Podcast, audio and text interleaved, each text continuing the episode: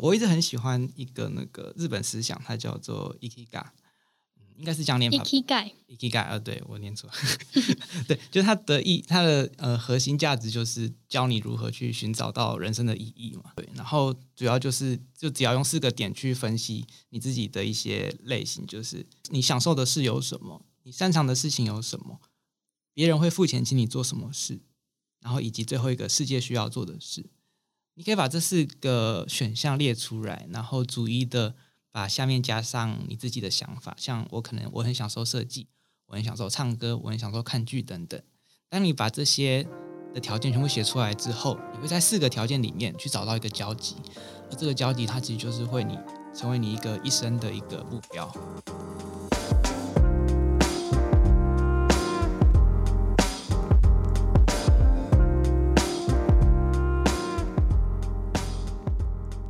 欢迎来到 BND Lab，我是主持人 Kathleen。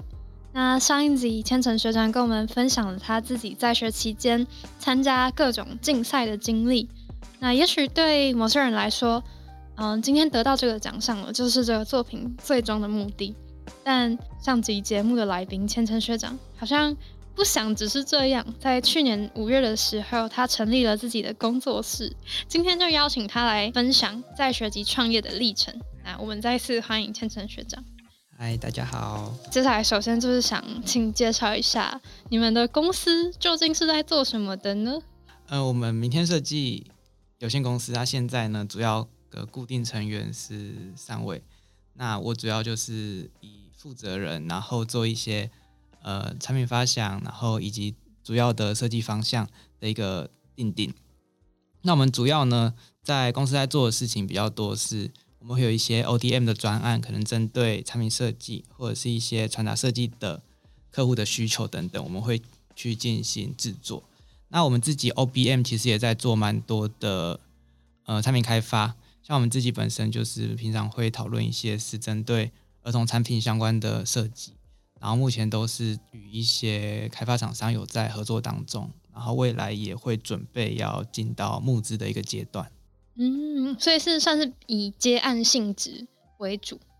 我觉得比重的话，我们现在可能接案占四十 percent，然后大概自己开发占六十 percent。哦，OK。刚刚提到 ODM 跟 OBN，可不可以跟听众解释一下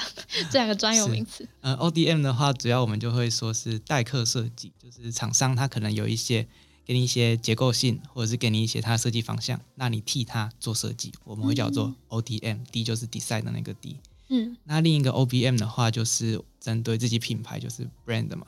对，就是我们会针对自己未来的一些品牌，我们做规划，然后设计自己的产品，这样子。哦，了解。好，那你的团队伙伴是你的大学同学吗？还是？啊，对，目前。呃，明天设计三位的固定伙伴就是我们从大学开始呃有做过一些合作的同学，然后他们现在也是在呃研究所，然后或者是在公司，但是他们就是一样都还会持续的，就是一起在我们一起来做专案这样子。了解，因为你们现在其实也都是在学生的身份嘛，可以这样子讲。对，那大概需要花多久的时间在这个事业上面？嗯，其实花的比重，我觉得比我在学校的课程还多。希望不会被教授听到，他应该不介意啦。对，就是嗯，因为我我认为我们其实现，因为我们现在不是大学生，我们现在是研究生了，就是在时间的分配上是相对弹性的。就是我们每周可能我只有两三天，我需要到学校去上一些课，嗯，然后所以除了这两三天以外，其他的事我就是会拿来做。公司界的一些专案，或者是自己产品的开发，这样子。了解。那我也想请问，除了像刚刚提到的，可能有企业对于你们雕奖的作品有兴趣，那进而想要去赞助你们，那还除此之外，还有什么是呃促使你走上这条创业不归路的原因吗？那时候是因为有一个很好的机会，就是我们在去年应该也是这个时候，大概三四月的时候有那个。每年都有教育部的 U Star 计划，它是一个针对大专院校学生的创业的一个计划，就是你可以去投建你的一些 idea 啊，然后他会给你几十万的一个奖励金，让你去创业去开公司，然后辅导你如何去成立公司，如何去做一些呃业务管理，如何报账等等。所以我们那时候就是透过这个计划的辅导，然后我们成立了明天设计这间公司。然后后来就是也想说，哎，既然钱都拿了，公司都开了，然后我们有一个目标，那我们不如就真的继续做下去，就不要把这间公司关掉。嗯，其实你们算是刚开业不久。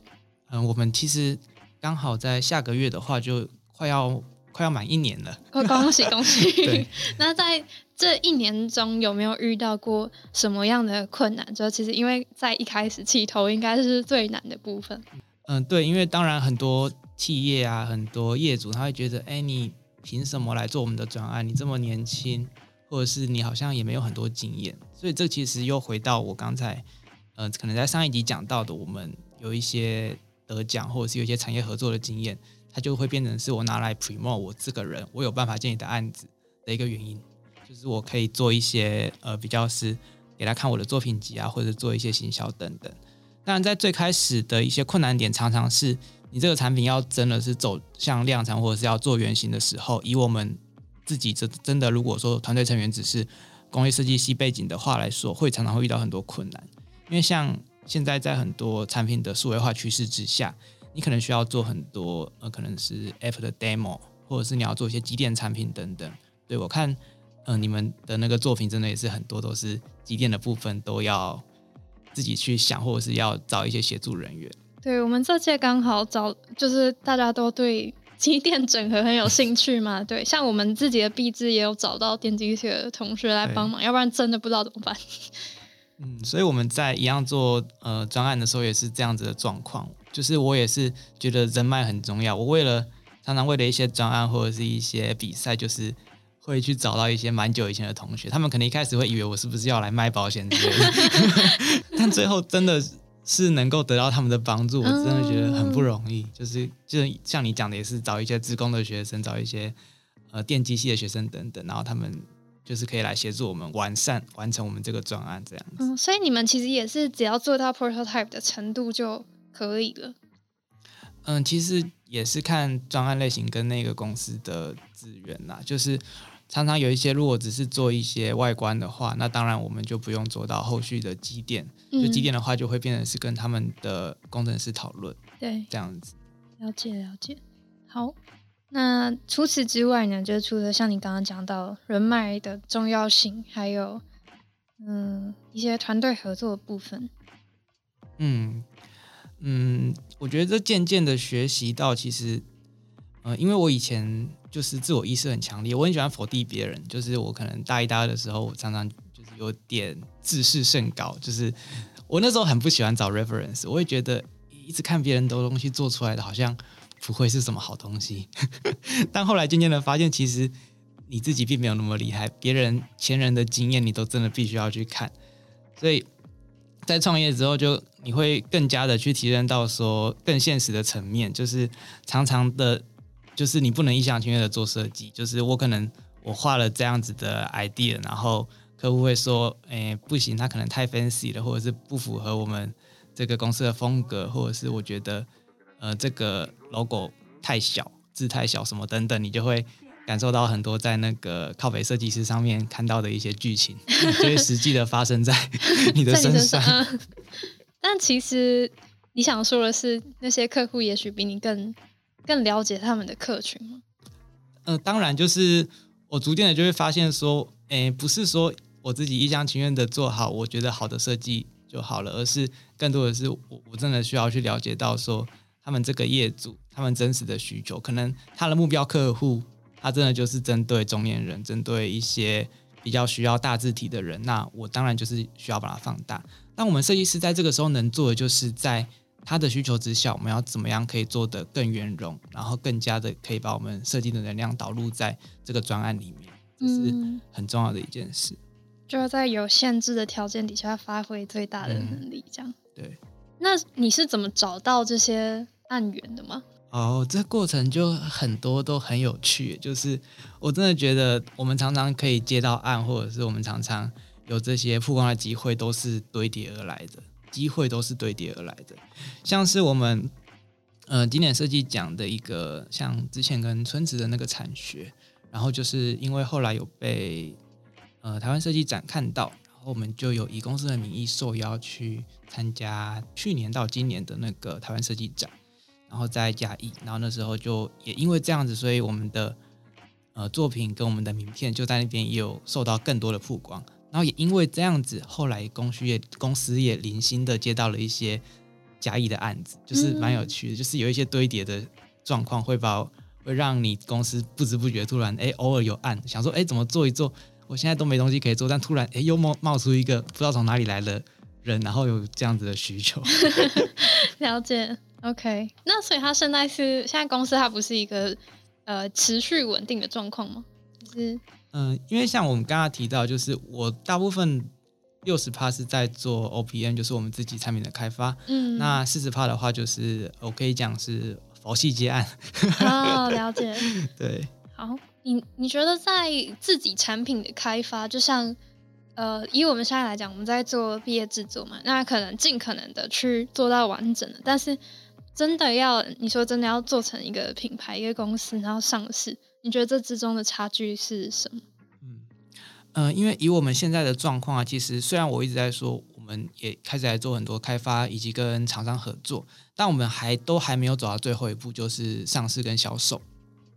所以其实我也是不断的在学习，就是我们常常都知道，其实我们做一个小产品，可能一个手掌大小，你可能开个模具就要几十万、几百万，这都是常有的事情。所以你要以自己的能量去做创业。或者是去开发产品，其实是很困难的。嗯，所以现在其实我们通常都是会跟产业合作，就是以你的这个产品的原型，其实你可以去 promote 一些厂商。然后，当然我们现在找到的厂商，他也是因为呃今年赞助奖看到我们，然后所以跟我们有做一些合作等等。哦，然后还有一个比较有趣的，我要提一下，就是呃我们也是因为某个设计竞赛，然后被。外交部看到，然后最近有一个跟外交部合作的计划，然后也希望之后可以真的实行落地。它是蛮神奇，它是针对非洲的蝗灾进行解法的一个设计，太酷了吧！因为你你开始开始在做呃创业，或者是你想要以商品化为主做公司的话，其实这些议题就会很难去做发展然后所以。后来这次又遇到这种机会，也是觉得很难得。想说，如果真的有办法为世界上得到一些帮助的话，其实我也蛮愿意，真的是有打算。因为他们之后其实有计划，就是在之后的月份，可能真的要到当地做一些常看，或者在当地做一些实验设计等等。哦，所以我是会愿意，就是呃，就不管是任何地方，或者是不管它是任何的议题，我觉得它对我是一个机会来说的话，我真的会，我我会直接去尝试这样子。感动，好，那还有什么还有什么要补充的吗？哦，对，嗯，针对说，如果很多设计师其实或设计系学生，我们最后呃毕业之后，其实是要去找一些工作或找一些实习，但它都是一个很辛苦的过程，很多人都要找好几个月，或者是要呃找好多间好几十间的公司，最后才会找到 offer，才有办法去就职。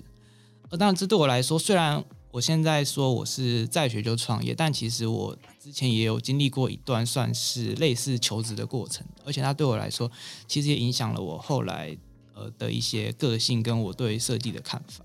因为刚刚提到说，我们名字在大三的时候都要去企业实习一年，企业实习一年，它就真的不是让你去玩玩的，就是你前面都要经过校内成绩的排名，然后你要经过企业的面试，然后可能。还要做一些形象测验等等，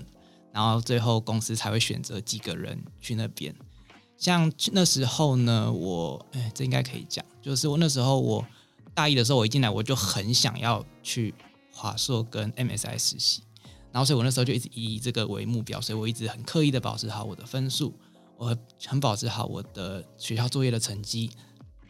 这样子。然后因此在那一年的三四月的时候，就我们。在大二的三四月的时候就开始进行那个面试，然后跟投件。因为我一开始的分数还不错，所以我很幸运的，我两间公司都可以去面试。嗯，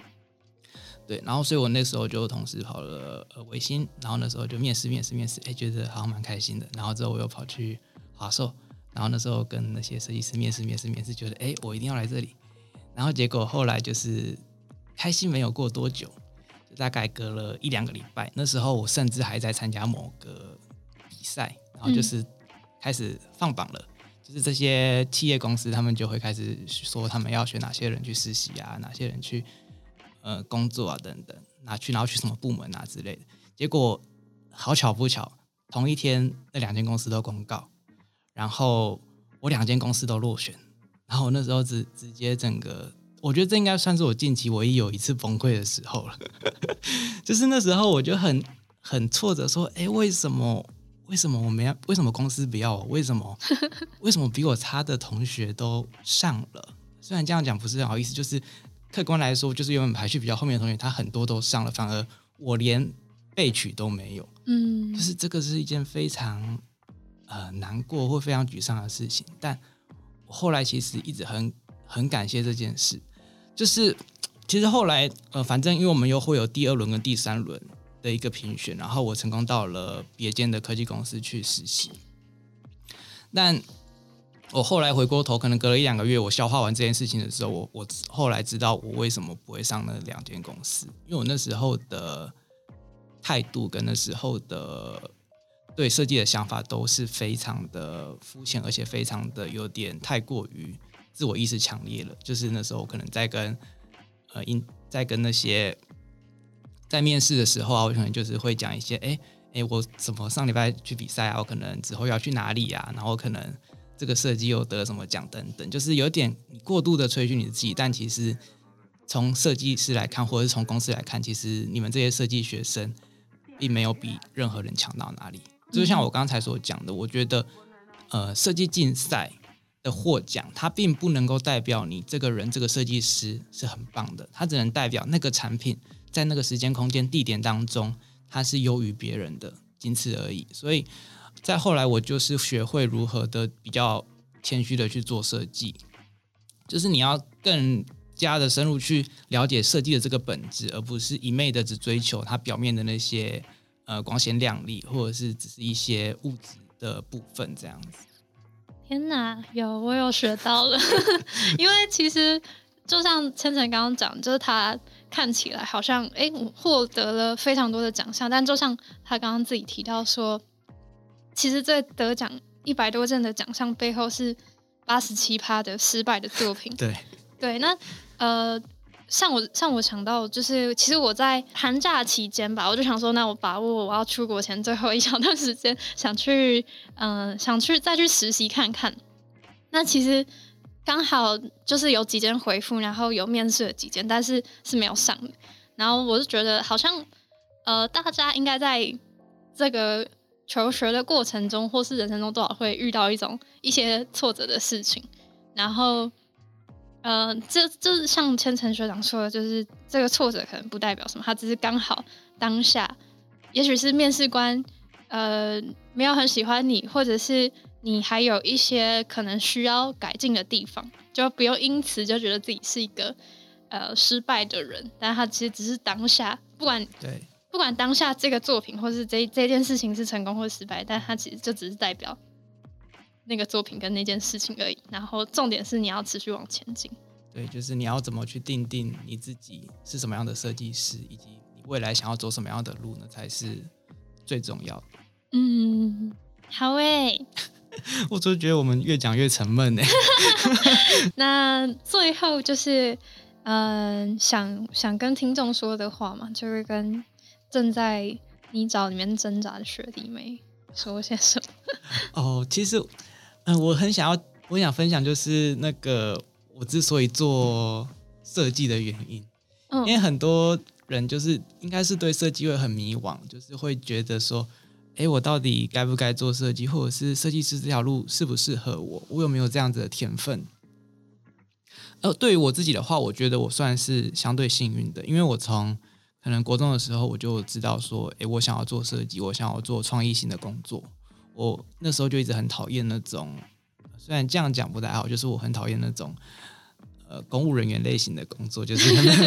希望 希望在座的听众没有公务人员，就是就是，如果你让我日复一日的去执行一样的单调乏味的单调乏味的工作的话，我一定会疯掉。同意同意。对，但是那时候国中的时候，其实也是有点冲突，那不是跟家人的冲突，我的家人都很知错。那时候是跟算是跟老师的冲突吧，就是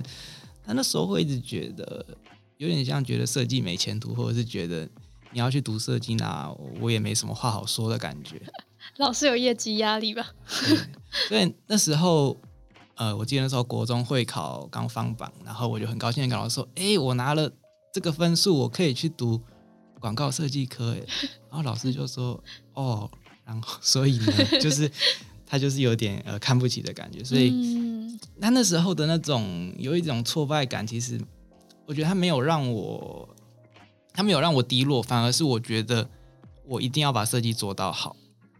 所以我从呃高中的时候就开始呃读设计嘛，但是那个时候其实我并没有特别在做产品设计，因为那时候是广告设计科，主要都在做呃平面跟一些基本功的练习。我是到后来就是到大学明治工业设计的时候，然后才开始接触到产品设计这一块，然后就发现呃怎么讲一事成主顾嘛，一事成主顾，就是发现哎这是一件很好玩的事情，我可以。天马行空的乱想，我可以发挥我的 idea。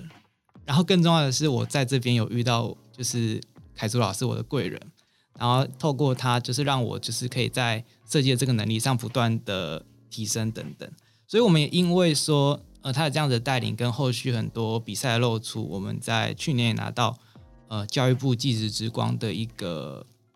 荣誉。他是每年会针对各个领域当中最优秀的技职学生。然后会教育部长会现场进行颁奖这样子，所以我也蛮感动。就是我得到这这个奖的第一个想法是，哎，我要去跟我的国中老师说，我做到了，我把设计做好了。真的，天哪，好感动！因为我觉得其实应该在台湾做设计，应该都会遇到这样的压力。就是那个时候，因为我是高中生，然后就我我的那个我的榜单是被。排在最下面还是没有被排到，因为我选科大，那我的学校其实就是大家都上台青教程那种才会被排上去的，对。然后其实你就会面临那种压力，就是爸妈会担心你说，我自己也有遇到一些小小的冲突，就是爸妈会担心你说，哎，你的成绩其实你可以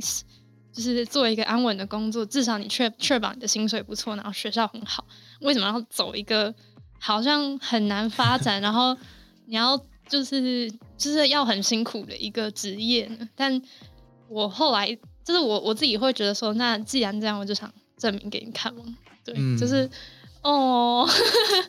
好好感动。设计师都有一种不服输的勇气啊。对，就是像你刚刚讲的，其实我自己是觉得在大学期间我做这些事情，我是真的觉得很有趣，而且有学到。我想学的东西，嗯这样啊，然后就是其实我自己在做 podcast 的过程中，就有些学弟妹会来密我说：“谢谢你，就是因为你让我选了设计系。”然后我就想说，压力很大，压力很大。我希望我不要祸害别人的子弟，就是对啊，大家大家不要因为我还选设计系啊，大家要因为自己好不好？嗯。对，所以呃，最后我也想跟各位观众讲，就是不要感觉听的设计，感觉好像每个人都做的很美好，但其实更重要的是，你要去了解到说你自己真的想做的是什么。嗯嗯，像嗯，我一直很喜欢一个那个日本思想，它叫做 ikigai，应该是这样念吧？ikigai，ikigai，呃，对我念错，对，就是它的意，它的呃核心价值就是教你如何去寻找到人生的意义嘛。嗯。对，然后主要就是，就只要用四个点去分析你自己的一些类型，就是你想都你享受的事有什么，你擅长的事情有什么，别人会付钱请你做什么事，然后以及最后一个世界需要做的事，你可以把这四个选项列出来，然后逐一的把下面加上你自己的想法。像我可能我很享受设计，我很享受唱歌，我很享受看剧等等。当你把这些的条件全部写出来之后，你会在四个条件里面去找到一个交集，而这个交集它其实就是会你成为你一个一生的一个目标。我一直很想要把这个东西分享给听众，感谢你今天提出来，因为其实我在开始这个 podcast 前，就是有找过类似像品牌经营的这类东西，他就有提到这个方法，然后可能那时候也是因为这个方法才开始这个 podcast。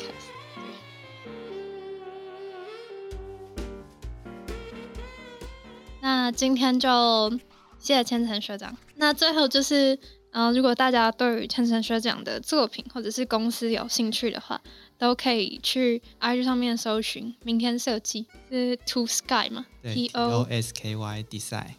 底线 Design 底线 Design 对对，好，那就今天就要非常谢谢学长，那也非常谢谢你的聆听。我是主持人 Kathleen，那我们。我没办法说，我们下周见，我们之后见，拜拜。